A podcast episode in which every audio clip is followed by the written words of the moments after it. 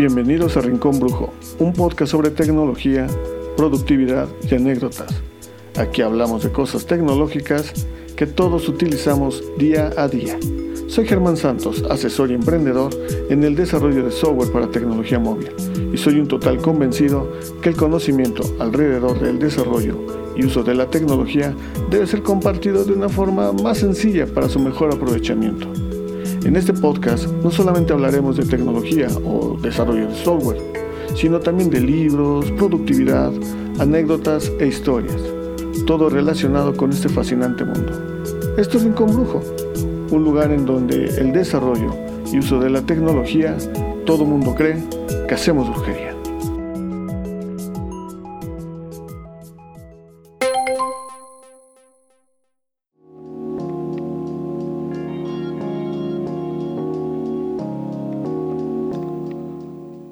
¿Qué tal? Bienvenidos a Rincón Brujo. Eh, mi nombre es Germán Santos y pues bueno, hoy tenemos, espero, sea un podcast más cortito que el anterior. Por cierto, eh, quiero agradecer a todas esas personas que aguantaron el podcast los veintitantos minutos que, fueron. Y también aquellas personas que mandaron sus buenas vibras, sus buenos deseos, y que pues esperan eh, que haya más contenido. En verdad, este, muchísimas gracias. Eso motiva e impulsa que sigamos haciendo pues este trabajo. Hoy tenemos no solamente un tema, tenemos tres temas. Eh, les, va, les va a encantar el día de hoy este, de lo que vamos a hablar. Está muy orientado en parte este, hacia el Internet en México, eh, sobre lo que es el sesgo y vamos a tener también hoy nuestra primera recomendación eh, de un libro que, les va a ayudar eh, de algo, espero, en la parte de productividad.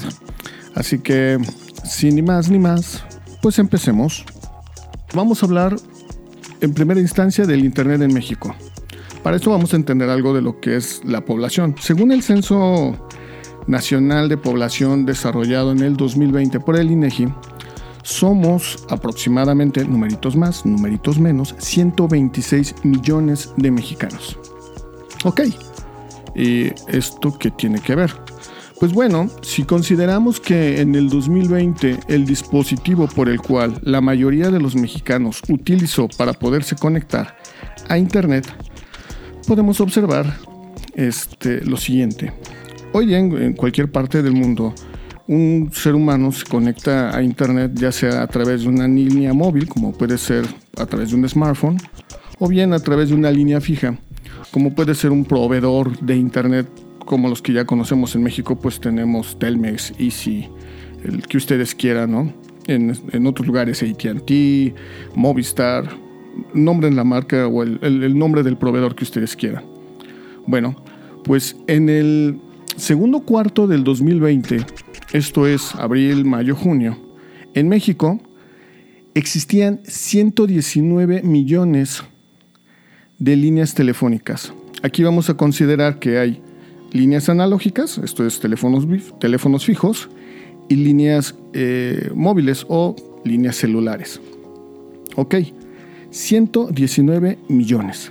Sin embargo, en el, eh, se hizo un estudio para noviembre-diciembre y sucede que para, este, para finales del 2020 había 126 millones de teléfonos. Más bien, no sé si la palabra sea correcta, teléfonos, pero yo creo que más bien sería líneas telefónicas.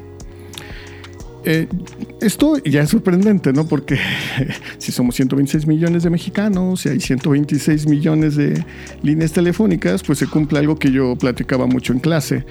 Eh, yo le decía a mis alumnos que no tardábamos mucho en llegar a que por cada mexicano que naciera, cada ser humano en México que naciera, pues iba a tener su, su línea telefónica y es lo que tenemos.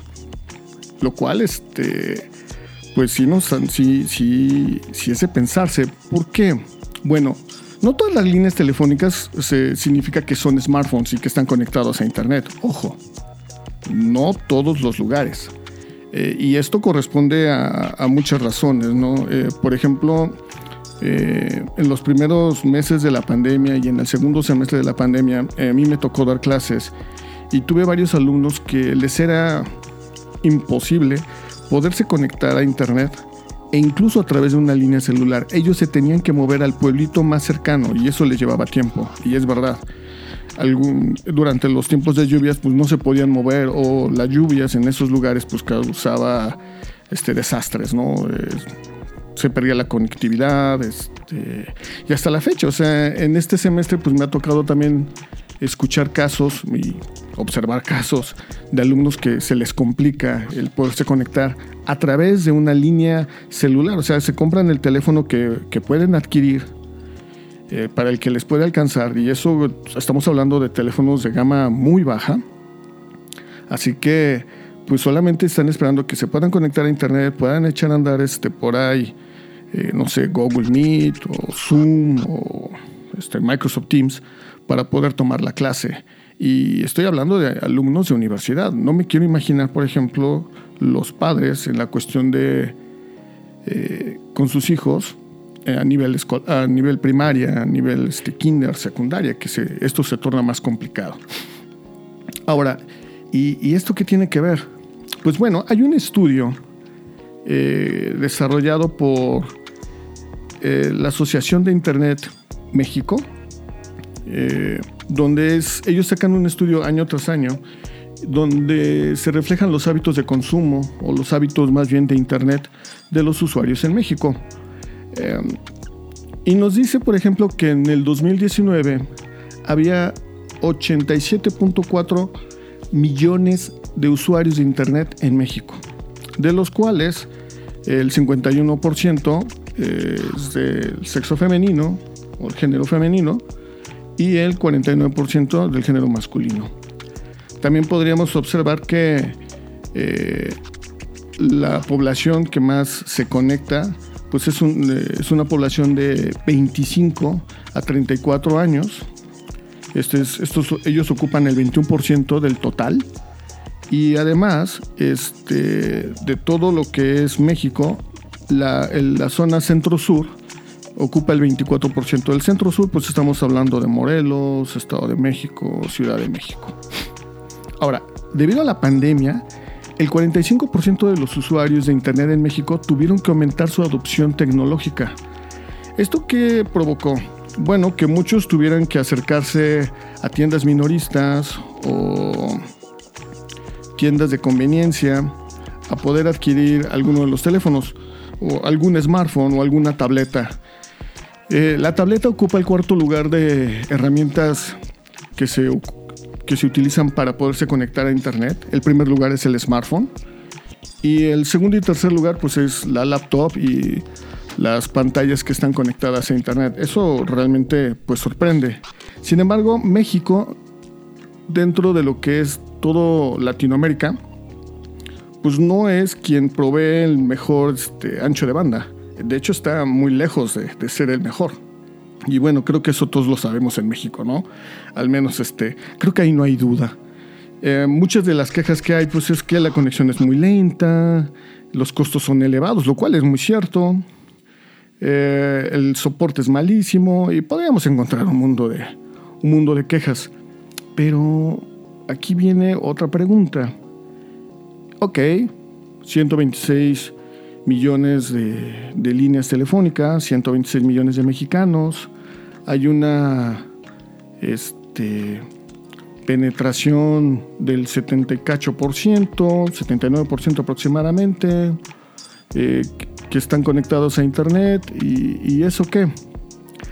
Pues bueno, sucede que entonces esa, esa gente que tenemos conectada a Internet, pues se conecta a redes sociales, Facebook, Twitter, YouTube, Snapchat, este, TikTok, aunque ya hablaremos en su momento qué, qué onda con TikTok. Y, y bueno, y es aquí donde de todos ellos se tiene información. En el momento que ustedes acceden a una red social y este y se ponen de que no, es que mis datos, es que mi cómo voy a dar, bueno, es que mi sitio es totalmente seguro. Pues mentira, porque este, tan solo hay que tomar en cuenta de que hace unas semanas Facebook fue hackeado y le volaron algo así como 500 millones de, cuentas. Los hackers lo que hicieron eh, fue poner en internet los teléfonos de altos directivos de Facebook para que se dieran cuenta de que era real, de que las listas que estaban vendiendo eran reales y se vendió en internet. Sin embargo, como ahora sí que quien compraba o encontraba esta gran lista de, cuentas hackeadas, eh, pues las empezaron a vender y a vender. Entonces ya había mucha venta de esta lista y lo que hicieron fue regalarlas. Órale, ahí está en internet y haga lo que usted quiera con eso. Perfecto. Y, ¿Y esto qué tiene que ver? Pues vuelta otra vez a lo mismo. Pues sí, ustedes regalan sus datos en el momento que suben fotos, dan likes, eh, hacen un comentario y de poco en poco se va desarrollando, se va perfilando la persona. ¿Y estos perfiles como para qué? Bueno, al menos Facebook sabe de ustedes su edad, sabe de ustedes el sexo, eh, sabe de ustedes más o menos por dónde viven o a qué país pertenecen. Algunos de ustedes dan el número celular, eh, que de hecho es el número celular y el país era de lo que se tenían en esas listas, así como el nombre completo. Y tiene muchos datos Facebook, no se diga Twitter. Y con ello entonces se puede perfilar a la persona. Para eso entonces se generan algoritmos de Machine Learning. Esto nos lleva a nuestro segundo tema. Y entonces nuestro segundo tema pues tiene que ver con un documental que vi hace unas semanas y que bueno, ahora este, me entero que ya Netflix lo tiene en su catálogo y que se estrenó esta semana en México. El documental se llama Decoded Gaze, más que en Algorithmic Bias. Es un documental este, que en México se llama Prejuicio Cifrado. Y está, desarrollado en primera, bueno, no es una primera persona, eh, existen muchos actores ahí, este, muchos investigadores, y, una de las investigadoras eh, principales es Joe, eh, Joy este. Ella es egresada del Instituto Tecnológico de Massachusetts, el MIT. Colaboró en el Media Lab. Eh, tiene un sitio llamado Poet of Code o Poeta de Código, del Código. Y además tiene una plática TED eh, que tiene, me parece, más de un millón de vistas. Y habla precisamente sobre lo que es el sesgo en Internet. Pues sucede que ella, mientras desarrollaba su tesis de, de grado, pues se da cuenta que de los algoritmos que estaba usando de inteligencia artificial, que pues, como los que tiene Microsoft, IBM, Amazon, pues se da cuenta que la mayoría de estos algoritmos, pues la data con la que la inteligencia artificial ha aprendido, pues es sobre gente blanca, cuando ella es una persona negra. Entonces, al momento de ella estar detectando rostros, haciendo un algoritmo para la detección de rostros, pues se da cuenta de que el algoritmo no la detecta a ella. Sin embargo, si se pone una máscara blanca, pues sí la detecta. Se quita la máscara y no la detecta. Eso fue lo que pasó. Y a partir de ahí entonces descubre que hay un gran sesgo social, hay un gran sesgo racial y un gran sesgo de género. El sesgo racial lo toma en base a la experiencia que ella tuvo al momento de hacer la detección de rostros. Sin embargo, en el mismo documental se habla del sesgo de, género porque el algoritmo de inteligencia artificial que utiliza Amazon o que utilizó Amazon en su momento, pues se dan cuenta de que no contrataba a ninguna mujer.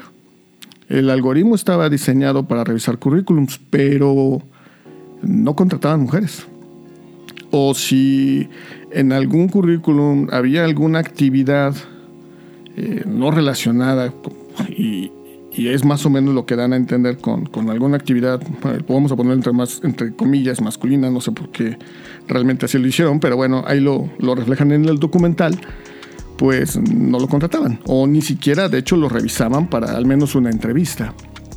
Así que el documental eh, parte de, de esto, del sesgo social, eh, y esto lo reflejan, por ejemplo, eh, de que muchos algoritmos que se utilizan en las redes sociales, pues a la gente que tiene ingresos eh, financieros muy bajos, pues los algoritmos que van, van orientados a ofrecerle cosas, por ejemplo, como tarjetas de crédito express, cosas de adquisición muy rápida, donde pueden, sin que ellos se den cuenta, pues irles tomando el dinero, por ejemplo, como juegos en línea, este, viajes súper baratos a eh, algún, algún estado o algún país, con el mínimo de requisitos. La idea es gastar, gastar, gastar, gastar. Y esto lo que hacen es que primero lo prueban en, gente con ingresos financieros muy bajos y después los escalan. Lo otro que también se ve es, por ejemplo, de que se está utilizando muchísimo también, eh, y esto lo sabemos, por ejemplo, que en el caso de China, pues ellos tienen la detección de rostros, ¿no? Y de hecho las, las revueltas que ha habido en, China con, este, con, con las nuevas políticas que han introducido, pues hemos visto que han hecho muchas detecciones de rostro por esto, ¿no? Y, lo dice también en el documental. El otro país es este, Londres, bueno, Inglaterra, donde a través de camionetas móviles, pues hacen igual la detección de rostros, ¿no? Y la gente, pues al momento de darse cuenta, pues se tapan la cara. Eh, está interesante eh, el documental, yo se los recomiendo. Eh, de hecho, en las notas del podcast, pues viene los estudios que he comentado anteriormente y también este, esta parte. Y bueno, ¿y esto qué tiene que ver realmente con el podcast? Bueno, es una parte tecnológica. Nosotros este, con nuestros datos vamos alimentando los algoritmos.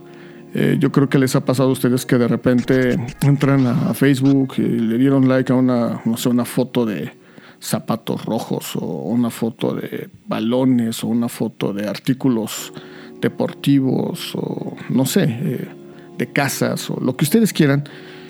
Y curiosamente, eh, cuando entran a YouTube pues ya tienen anuncios de eso, ¿no? Y vuelven a entrar a, a Facebook, a Twitter, y ya tienen anuncios y anuncios y anuncios. Y a veces pareciera que los dispositivos que tenemos en casa pues nos escuchan, ¿no? Digo, ya es una teoría medio...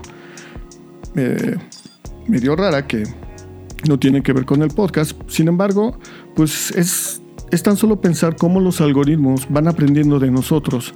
Ahora, no hay que olvidar de que estos algoritmos han sido ya orientados eh, a la promoción política. Solamente lo dejo ahí.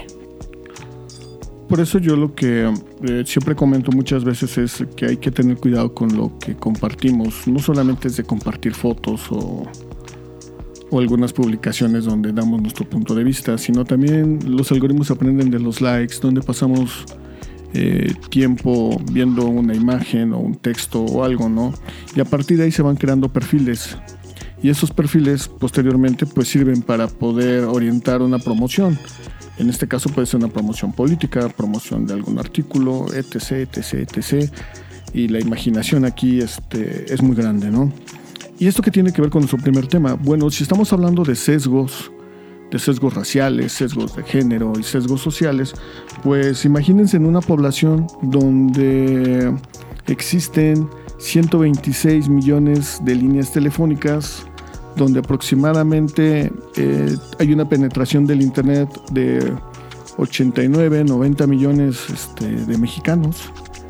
Y pues esos 90 millones de mexicanos, 95, el número que sea, pero es un número ya muy grande, pues lo que se puede hacer con sus datos, ¿no? Y todo el dinero que se puede sacar a través pues, de las promociones, etc, etc, etc. Entonces, este, pues se vuelve el mercado mexicano algo muy, este, pues muy interesante. Recuerden que hoy día, pues el oro, el oro del, del siglo XXI, o el petróleo, o como le quieran llamar del siglo XXI, pues es la data. Esto es nuestros datos. Alguna vez este, en un debate que escuché por ahí en un programa de radio, eh, mencionaban de que debe de ser justo que nuestros datos tengan algún valor, que se les pueda poner un precio. Eh, no sé realmente qué parámetros habría que poner, pero suena interesante el asunto. Ok, Ahora y por último, pues hablemos algo de productividad. Eh, cada quien tiene una forma eh, diferente de pensar en lo que es la productividad. Mucha gente dice, no, pues es que debo de hacer muchas cosas. Y otro dice, no, pues es este, la calidad del trabajo. Nómbrelo como ustedes quieran. Eh, desarrollenlo como ustedes quieran. En mi caso, yo entiendo productividad, el poder hacer mi trabajo y tener el tiempo libre para hacer lo que más me gusta hacer, ¿no? Ya sea dormir, no hacer nada, este, salir a caminar, lo que sea, tener tiempo para, para ello. Y bueno, eh, en esta ocasión hablaremos de un libro. Eh, este libro está muy interesante, totalmente recomendado. Es de Cal Newport y el libro en español se llama Enfócate. Este libro lo recomiendo y lo que habla del libro es que, bueno, en un mundo donde pues, realmente nos distraemos por cualquier cosa, donde pensamos de que somos multitarea, cuando no es así, el libro nos enseña, o más bien, sí, yo creo que nos enseña eh, que pues no, eh, ciertamente así no funciona el asunto, que debemos enfocarnos en una sola tarea y concentrarnos en ello. Eh, este libro es escrito, como había dicho, por Cal Newport. Cal Newport es un profesor de la Universidad de Georgetown. Eh, da clases en la carrera eh, de ciencias computacionales. Y tiene, me parece que son más o menos como seis libros, ¿no? Entre ellos podemos hablar de minimalismo digital. Tiene otro libro que se llama Hazlo también que no puedan ignorarte. Y este del cual les estoy comentando que se llama Enfócate.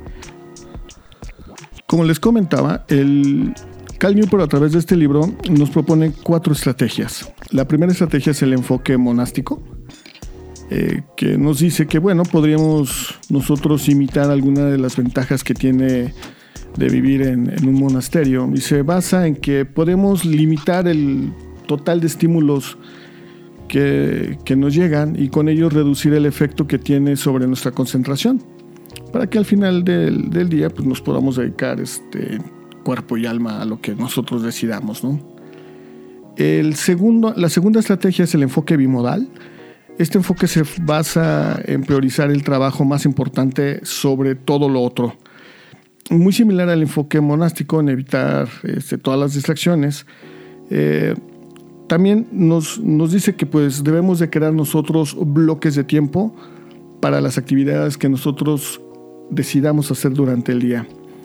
Esto de empezar este, la actividad más importante, o algunos dicen que la más difícil, o algunos los que más flojera les da, como ustedes quieran, hay un libro que se llama Trajes ese sapo. No recuerdo ahorita este, el nombre de la, autora, me parece que es una autora quien, quien escribe.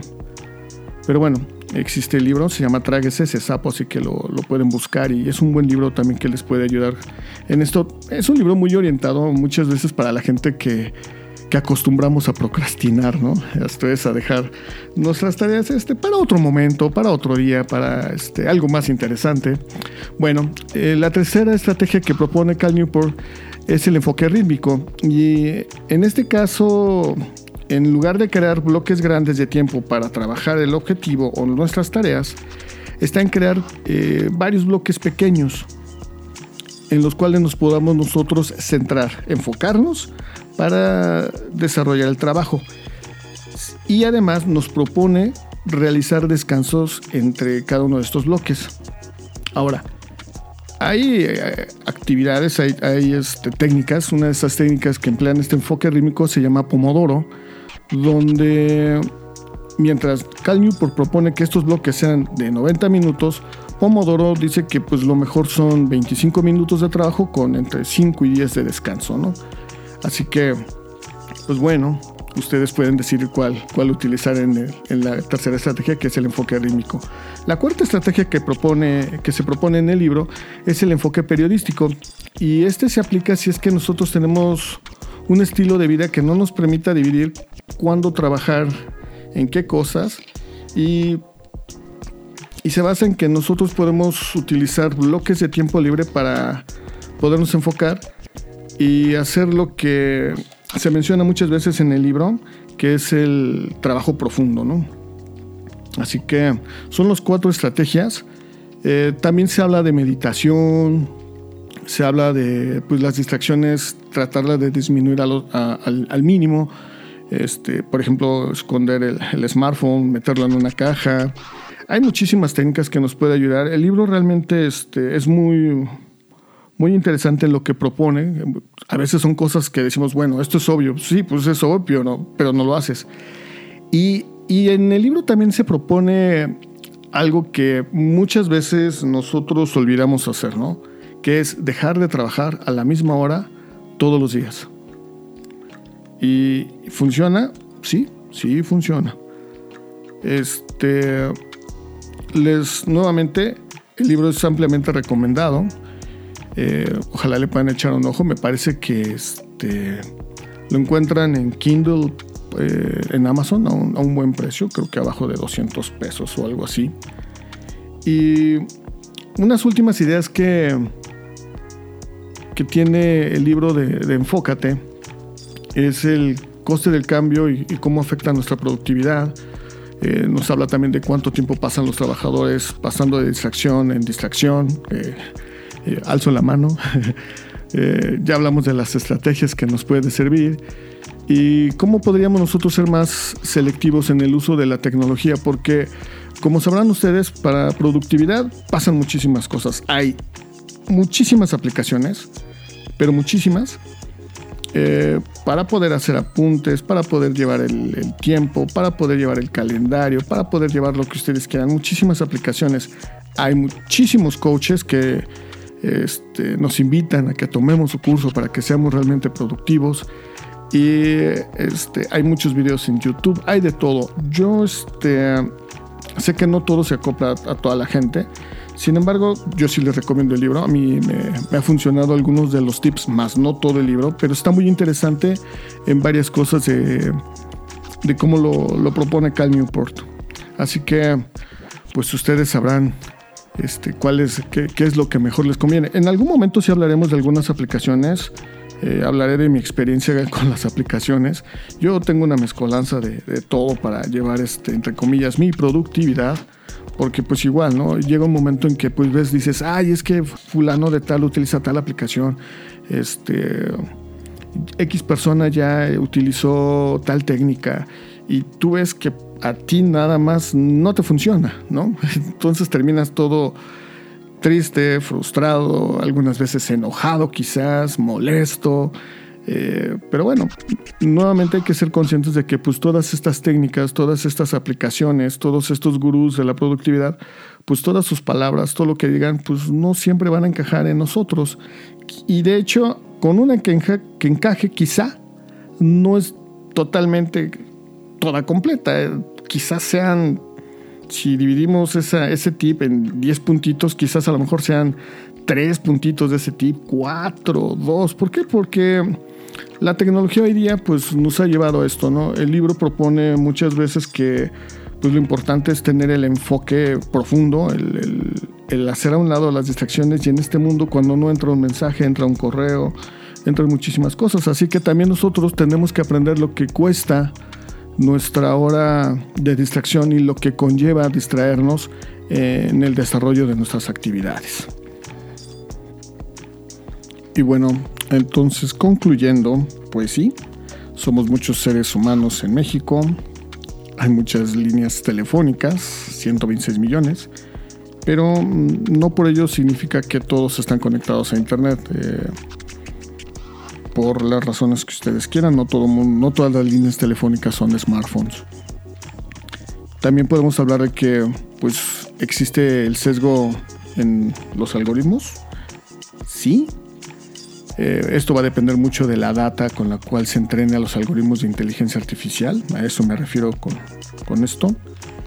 Y bueno, si ustedes requieren algunos tips o estrategias para poderse enfocar mejor en su trabajo y, y hacer lo posible por disminuir los distractores, este, pues el libro de Enfócate de Cal Newport nos propone ahí varias, este, varias estrategias, varias actividades, tips. Así que este fue el podcast de hoy. Les agradezco mucho si es que llegaron hasta acá. Si quieren contactarme en redes, este es arroba crashbit. Las redes sociales del, del podcast es arroba rinconbrujo. Solamente quiten la J y pongan una X, rinconbruxo, tanto en Twitter como en Instagram. Muchísimas gracias por su atención. Hasta la próxima.